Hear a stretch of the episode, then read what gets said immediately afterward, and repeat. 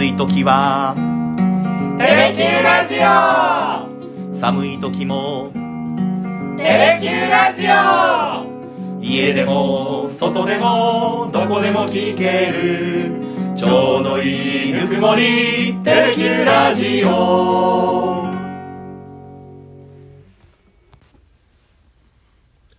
ひげごじとゆうきのさだでダラダラ行かせて100プラス8回目の放送になります。よろしくお願いいたします。よろしくお願いします。そして今日も準レギュラーの黒ギターさんにお越しいただいております。よろしくお願いします。すいませんお邪魔虫またやってきました。もう2024年は順は取っていいんじゃないですか。もう撮りましょうかね。レギュラーになってしまいました。ずっと解禁でございますんで。でもちょっとこの前ちょっと妙に喋りすぎてなんか、ね、アルバムの名前を忘れてちょっと話の流れを 悪くしてしまったんで今日はあんまり喋れないようにします。あいみてあいみてのでしたね。大変申し訳ございませんでした。いえいえいえいえ。まあそれもあるあるでということで。ね放送収収録直後に私が思い出すといそうそうそう。誰が思い出すかななんてね。間の悪さという放送中には叶いませんでしたけれどもさああのちょっと心配なニュースで、えー昨日今日ですか？えー佐田さんコンサートが予定されてたんですが、ちょっと喉の調子悪いということでコンサート延期になったっていうニュースありましたね。そうですね。昨日今日2930、はい。ね、あの東京国際 e フォーラム A でね、うんあの50周年記念4夜連続コンサートの1夜と2夜がね、うん。予定されてたんですけども、はい。まあ、マスのね喉の調子がちょっと良くないということで、延期になってしまいましたね。ちょっと本当心配ですけども、ん。なんかうん聞くところに言うとそれほど大事には至ってないみたいなんで、ああそうですか、ええ。まあほどなく、復帰されるんじゃないかって話ですけどね。はい。まあ一日も早い復帰を願っております。ですね。はいさあそして前回の「本当は泣きたいのに」と、まあ、これいい曲やりましたけれどもまさに隠れた名曲っていうね感じの曲でしたけれども、いやーね、はい。ギターさんのやっぱね、ギターがちょっと秀逸でしたね。ね ありがとうございます。そんなコメント届いてましたよ。まあ、ギター2本のアレンジかっこいい贅沢な気分にさせていただきましたなんてコメント届いてましたねちょっとほっとしました。タッチミスもなく。ね。それからこの曲に関しては歌詞も曲も素敵ですね。恥ずかしながら存じておりませんでした、まあ、まさにね隠れた名曲。紹介この曲当ててよかったなという感じしましたけどね。ですね。ん。まあね、どっかでご紹介しなきゃなとは思ってたんですけどね。はい。107回目になってしまいました、ね。随分とお待たせする格好にはなってしまいましたがそれからもう一方、まあ、マッサンの曲に出てくる男女は恋愛が下手な人がよく登場しますよねと、まあ、確かにねこれ分かりますよね。うん、まああのマッサン自身がね、うん。どっちかっつうと生き方がね、はい。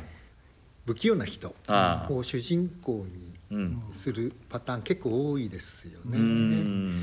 まあむしろその方が、はい。味があるっていうか、まあね。人間味あふれるというかですうね、ん。えねイケイケどんどんのね人を、まあ、なかなか歌の歌詞にはなりにくいかもしれないですよね、ー生き方が下手な人、はい。うん、まあいろんな挫折を経てきたうん。マッサンだからね、うん。紡いでいける世界かもしれないですけどね、そうですね。そうですね。あの道の途中で「オン・ザ・ウェイ」とか「梅雨の後先は」まあ、ご自身が辛い時に「鬼リピートします」ってこれなんかよくわかるなと思いながら。ですね。ひげごじさん落ち込んだ時とかってさださんの曲でどういうの聞きます、聞かない。聞かない？あら。そうですか、へえ黒ギターさんは？あのこの前やったあの不良少女白書はですねあの誰にもね理解されないかもしれないけど、あ 胸を張っていこうと。なるほどね。自分に言い聞かせます。ああ落ち込んだ時とか、はい。気分が乗った時とかって、うん。あんまりそういう感情の低に合わせてマッサンを聞くっていうのはないんですよね、あなるほどね。あもう落ち込んだ時はね、はい。もうひたすら静かに酒を飲む、あ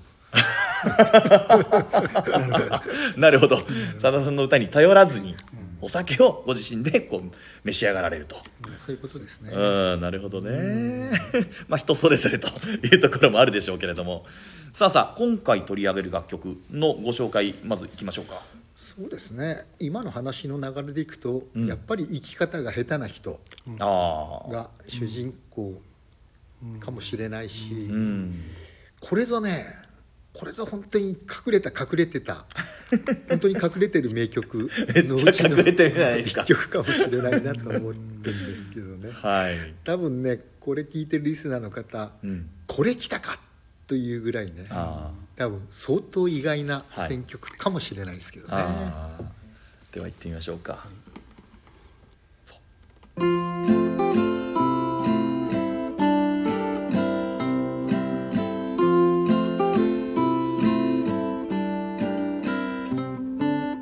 回転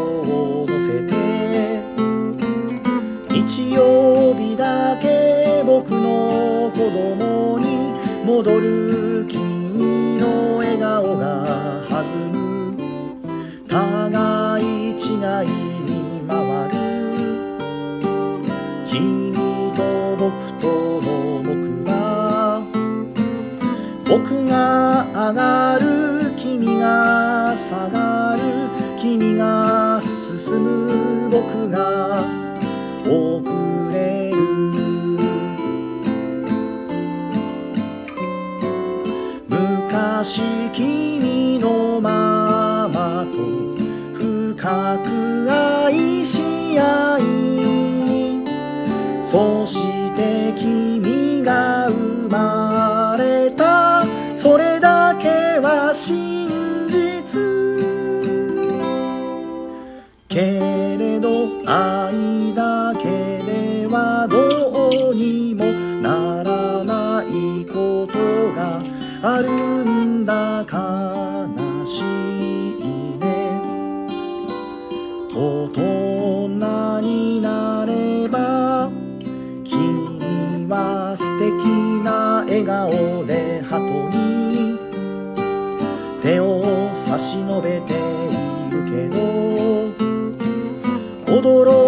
しちゃいけないよ。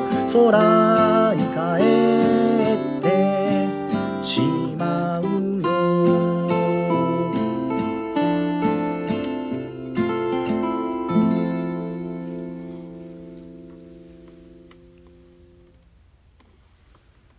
うん。佐田さんには珍しい三拍子の。ですね。今日ははい「回転木馬」というね歌をご紹介したいと思います。はい。もうこの番組ではね、うん。あの楽曲だけではなくて何回もご紹介してきたあの風に立つライオン。うーん。この楽曲がね、はい。収録されております「夢回帰戦」というね、1987年の7月にリリースされました、はい。まあ、マッサンのソロ12枚目のオリジナルアルバムうん。に収録されている一曲なんですけどね。これねあの「夢回帰戦」っていうようにまああ音楽でね、うん。世界を回るみたいなのがテーマになってて、はい。まさにあの「風に立つライオン」っていうのはねナイロビケニアが舞台、であとねハワイが舞台だったりはい。チリが舞台だったりね、うん。カリフォルニアが舞台だったりっていろんなまあ世界各地が舞台になった歌が並んでる中で、うんこの回転木馬だけは なんか国籍不明なんですよどこですかこれ？ね。国籍不明の歌ではあるんですが、はい。まあちょっとその音楽の世界集とは切り離してね、うん。やっぱりこれはちょっとあのマッサにしてはちょっと異質の世界っていうあか、ー。まさにねあの一番聴いてもらっただけでも分かるようにはい。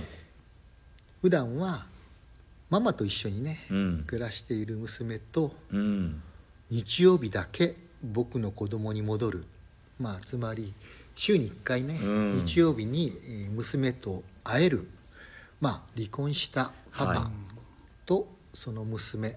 まあ年齢の頃から言ったら、うん。うん45歳ぐらいですかね、子供し学校にが上がる前ぐらいの娘なのかもしれないですけども、まあその2人がうん週に1回日曜日に会って、はい。遊園地で回転木馬、うん。メリーゴーランドにね乗って過ごすという風景描写から始まるという。これなかなかの世界観ですよ。世界観ですね。ね。これねやっぱりねうん。もちろんうん。ね夫婦っていうのはねはい。円満に夫婦関係を継続しながらね子供を育てるのが理想なんでしょうけども、うん。まあいろんな事情があってねそうならなかったはい。夫婦もあるわけであってね、まあ、そういう父親とうん。娘の世界を描くうね。それが「夢回帰戦」っていうね 世界を巡るアルバムの中に収録されてるっていうのもまた異色なんで、ん。余計ね隠れてしまったんだと思うんですけどね。確かにね。多分ねこの歌日の目は当たったことあんあんのかなっていうぐらいステージでもね私聞いたことないんですよね。あらそうですか。ないですね。黒出さんもないですかやっぱ。ないですね。ね。ね。ね。ライブアルバムにも入ってませんからね。入ってないですね。ただねこれね私の友人でね、ん。もうこの曲が大好きだってあらららららいうら人もいましてね。うん。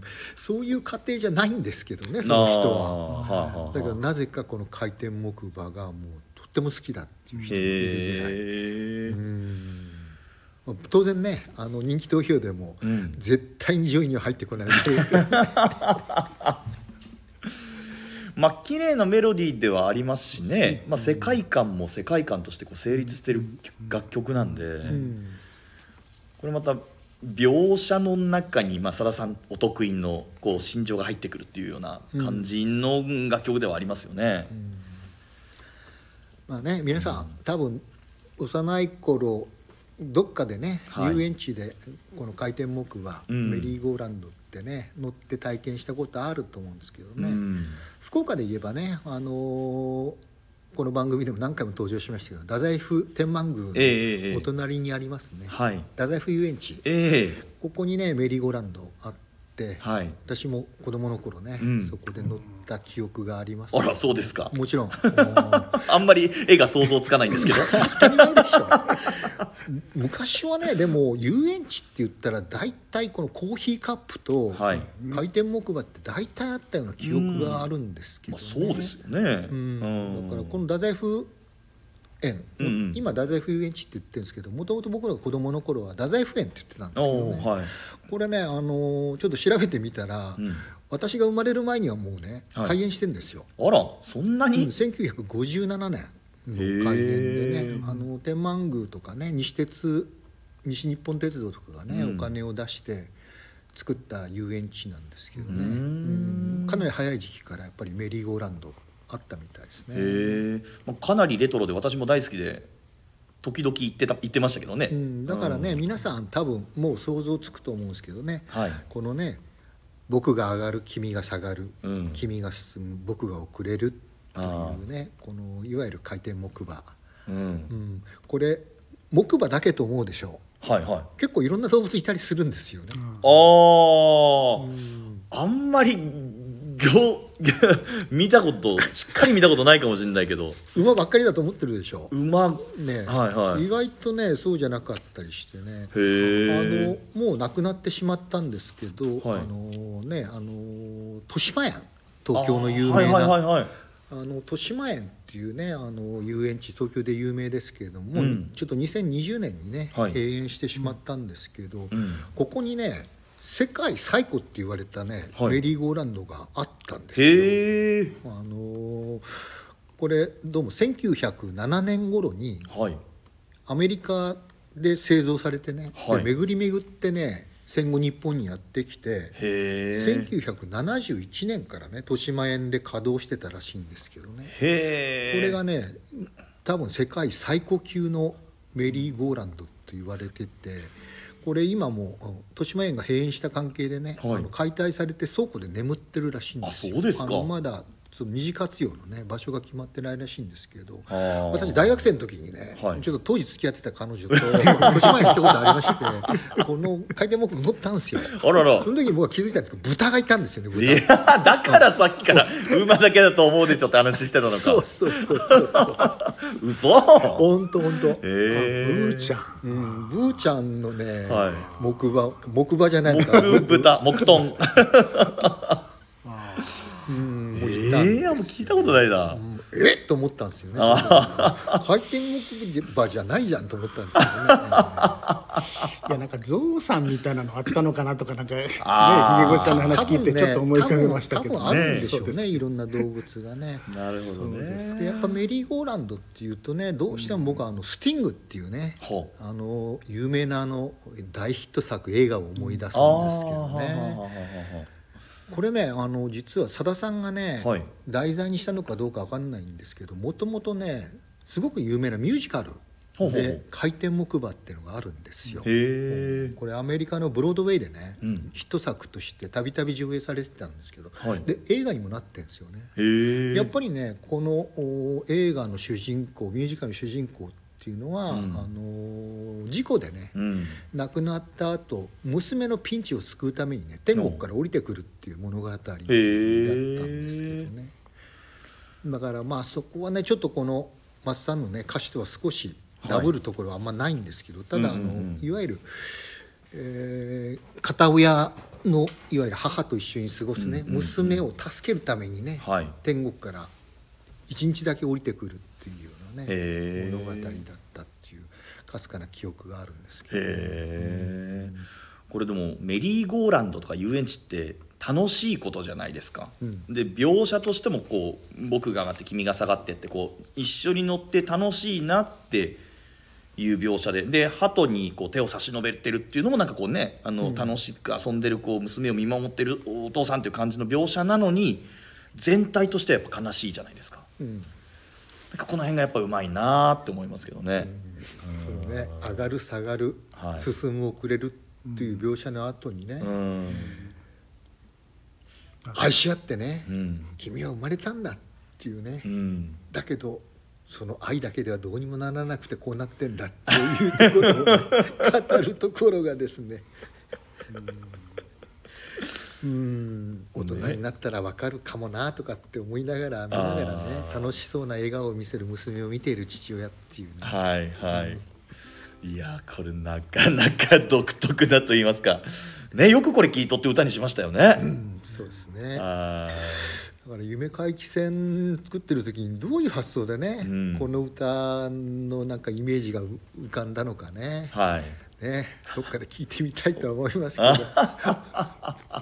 本当っすね。じゃあ2番いきましょうか。2番も前入れますか？じゃあ一回だ一回だけ入れよう1か回だけわかりました。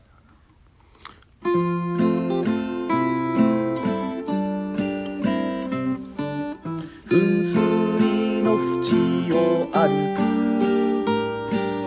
君の危なげな足取り赤い風船は手を離せばもう帰ってこない。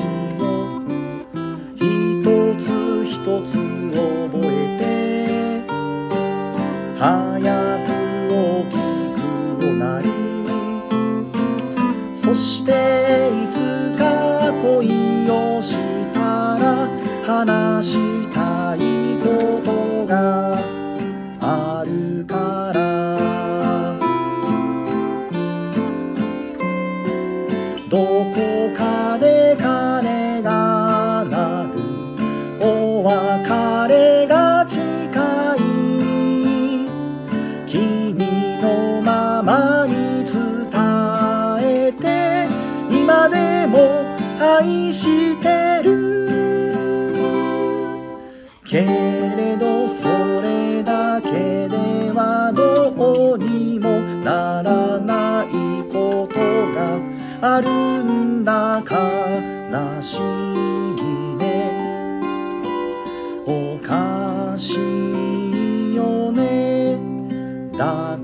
らせめて今日は楽しい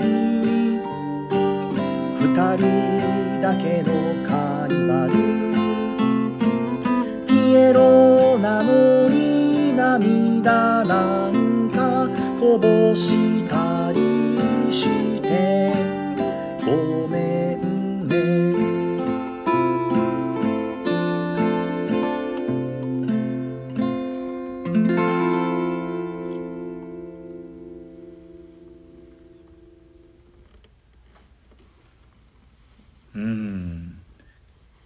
バルっていうところにちょっと外国の情緒を感じる言葉があるぐらいで、だね。カーニバル。はい。ピエロなのに。ああそこぐらいですね。ねうん。あのさっきちょっとね私あの間違ってはい。おしゃべりしてるんですけど、あのこの豊島園にあったあの世界最古級のはい。メリーゴーランドっていうのは、うん。カルーセル・エルドラロっていうんですけどほうほうほう。発祥の地はね、ええ。ドイツでした。あそうですドイツで製造されて、うん。ヨーロッパ各地の遊園地を転々とした後にアメリカに渡ってたのをへえ。豊島園が購入してはあ、はあはあ、へ1971年から豊島園で稼働してた、え。えそのメリーゴーランド自体も夢回帰線みたいにこう世界をね。そういうことですね。そこにねマッサンが知っててはい夢回帰線に アルバムに入れたのかどうかは分かりませんけれども。へえでねちなみにあのもともとそのメリーゴーランドってね当然そのヨーロッパうん。で誕生した遊具なんですけども、はい。これ日本でね最初にこのメリーゴーランドが設置されたのが、うん。第5回。内国官業博覧会。ほ1903年。まさに大阪で開かれた万博ですね、万博のことか、うん。だからもうあー120年前ですか。はあ。その時に初めてせあの日本に持ってこられてね、うん。設置されたらしいです。へえ。歴史あるんですねベリーゴーランドって。ーゴーランドって。ねなんかただのねい遊園地の遊具の一つぐらいにしか思ってませんでしたけど。うん。ああだからそのミュージカルのね、ブロードウェイで上演されたりとかね、はい。映画になったりとかもしてるんでしょうし、うん。さっき申し上げたようにね僕はもうメリーゴーランドってスイングっていうね、はい。名作映画を思い出すっていうぐらい、うんうん。なんかやっぱ遊園地の定番遊具でしたよね。うん。うん。確かにね。観覧車とかね、うん。コーヒーカップとか、はい。うん確かにね。やっぱり幼い子うん。が遊べる遊具って言ったらね、はい。そういうんでしたよね。危なくないですからね、メリーゴーランドはね、うん。これでもやっぱりね、うん。切ないですね。切ない。いやいやい一番以上に切ないっていうかね。2番の頭は風船の描写があるじゃないですか、風船を持って噴水の縁をこうよちよち歩いてる、うん。えー君の足取りで手を離せばもう帰ってこないよってこう何の暗示なんだっていうようなね。まあね夫婦のはい。別れの暗示かもしれないですしね。でもこれそしていつかうん恋をしたら話したいことがあるからっていうね。何話すんでしょういやママとパパは愛し合ってたけど、うん。やっぱりね一緒に行けたい生きていけなくなったっていうのはね、うん。分かってほしいっていう思いがあると思うんですよね。ああねこれ少なからず、まあ、今この遊園地で遊んでる時は楽しいかもしれないけどた寂しいって思ってる時もね幼心にあるでしょうしね、うん。でそんれに対する負い目みたいなものも感じてるでしょうしねこの主人公の人は。当。然そうでしょうね。で、まあ、限られた時間。はい。暗示するようにねどこかで鐘が鳴るっていうね、うん。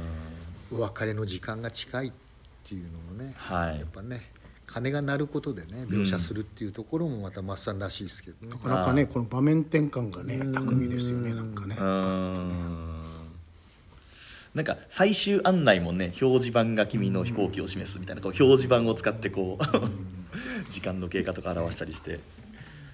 あだけどね君のままに伝えて今でも愛してるっていうね、これはまだよちよち歩きまあせいぜい45歳の女の子に言ってもーねえ。伝わらんだろうなと思ってます もう会って話してくださいよって言いたくなりそうだね。うんだけどそうそうはもうならないんでしょうね。ならないんでしょうね、まあだからねけれどそれだけではどうにもならないことがあるんだと、もう一回ね 申し上げてますよね そう。これ1番も2番もね同じような念押しになってますけどね、でもね、コアなマッサンファンの中でもね、はい。やっぱ似たような境遇でねあやっぱりあの離婚を経験せざるせざるを得なかった方とかね、いらっしゃるでしょうしね。あ、そうね。まあ、夫婦ってねはい。思い通りにはいかないことも多いですけどね、うんまあね、このご夫婦の間に何があったのかっていうのはね、考えてもちょっとねあのこの歌詞から読み取れないけれどもね、うんうんうん。それなりにいろんなねあのあれがあってっていうことなまあんだろうなイメージってね、うん。勝手に広がりますよね、そうね。うん、これ まさに短編小説の世界みたいなもんなんで、はい。間間にある出来事を挟んでいくとね多分60分のね、と短編ドラマぐらい作れそうな感じですもんね。これは作れそうですね。なんかこうエトランゼに近い感じのなんだろうな。まあ向こうはもうね死別と言いますか。そうですね。亡くな別れた後に感じですけど。亡くなって形見をのアルバムを取りに行くっていうね、はい。迎えてくれた友人たちの冷たい目線にさらされるという。そんな歌でしたね。なんかこう想像力何があったんだろうとかいうなんか想像力をかきたてられるっていう意味ではなんかこうちょっと近いところあるかなと思いながら聞いてたんですけどなかなか本当ね、シュールですね。シュールですよね。こう最後の終わり方もですね。せめて今日は楽しい2人だけのカーニバル。ピエロなのに涙なんかこぼしたりしてごめんね。はあ。ってこう曲調もねここで少し落ちるんですよね。スピードがね。ごめんねってこれ娘に言ってんのかね。あパパなんで泣いてんの？っていうのはね。ああーもう本当短編小説の世界ですね。もうそうなると。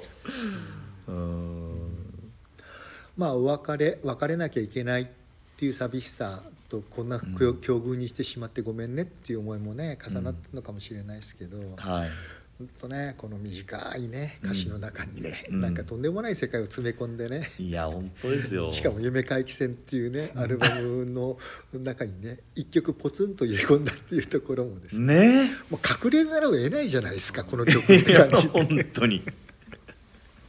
それを我々が発掘するというところが ちゃんと表に出すと。まあねこの番組の狙いでもあるわけですけうど、ね、ーん。でも100回超えたからね発掘できるというところありますよね、まああの100回の中に取り上げる曲では楽曲ではないかもしれないですね。うんなかなかねやっぱりうんベスト100ではなかったですけど、はい。やっぱりねどうしても、うん。うんまあ皆さんが結構知ってる歌からねやっぱ取り上げざるを得なかった、まあでも天卓からスタートしましたそんなことはなかったと思いますよ。勘違いかそれはね、でも同じこうピエロを題材にしても道化師のソネットとはこうねかなりこう毛色の違うような。うんそうですね、悲しきマリオネットっていうのもありましたね、ああやってないっすねそれもね。グレープ時代の歌でしたね、なんかさださんピエロ好きですよね。好き。そう考えると。だけどまああの道化師のソネットに関してはね、はい。まず映画があってね。ああそっかそっか。その主題歌として道化師のソネットは作られましたんでね、あれトベイカロスの翼でしたっけ？そうですね。あのいわゆるキグレサーカス、はいはい。クリちゃんが主人公だったですね、だからその人を楽しませるピエロっていうところとなんかその反対側にあるこう寂しさみたいなところとかもなんかこう描かれますよねこうピエロを通してねうん佐田さんって、ね。うん。こっちのピエロはねあの寂しい部分にかなりこうフォーカスされてる楽曲にはなってますから、うん子供の前ではねニコニコしてるんでしょうけどね。描写としては。あーねだけど本当に、はい。この曲が生まれたいきさつっていうのはやっぱりいつか聞いてみたいですね。あー。でなぜ入れたんだと夢回帰戦に。いやだからこれはね国籍不明なんだと。うん。でアルバムにもねこれ書いてないんですよね。あそうですか。あの地名が書いてないんですよ。へえ、うんなんかこうこれを想起させるようなものことがあったんでしょうね。う。んだからもしかしたらその映画書いて木馬だったのかもしれないし、ああ。へえ。あれは舞台はアメリカなんですけどね、あー。ぜひ取材のほど、また根掘り葉掘り聞くと浅田さんがなって言うかもしれないですけどね。まともに答えないからねマスさんもね。ということで今日は回転木馬をお送りいたしましたが次回。以降の話まだあんましてないんですよね。そうですね、もう2月にいろいろ入りますけど、はい。あの一回ね春町峠、えーがあの入りましたんで、はい。まあ、もう一曲ぐらいうん。ちょっと隠れた名曲、まだちょっとやってない曲ありますんで、はい。発掘シリーズまあもう一曲ぐらいやってもいいかなとは思ってるんですけど、いや多分ねあの掘ればねじゃんじゃん出てくるんですよ。隠れた名曲っていう縛りでいくと。ただねあの、これね、うん。歌と解説はい。というのがテーマなんでまあまあ。やっぱねあの歌詞の分析もそうなんですけど、はい。楽曲の裏にあるもの背景とかね、うん。はい。えーそういうのっていうのはやっぱりずっとねあの、うん。語らなきゃいけないんで、まあそうですね。何でもかんでもっていうわけにいかないんですよ それは。そう。語るためにはですね材料がないと。そうなんですよ。もうたまたまねもう太宰府遊園地のね、メリーゴーランドありましたから、はい。豊島園の豚の豚に乗った思い出と。豚のメリーゴーランドもありました。それが大きかったね まあまあということも加味しながらまた次回の楽曲を選定していきたいと思います、えー、黒ギターさん今日もどうもありがとうございました。また。ぜひ次回もお願いいたします。ということで今日はこの辺で失礼いたします。ありがとうございました。ありがとうございました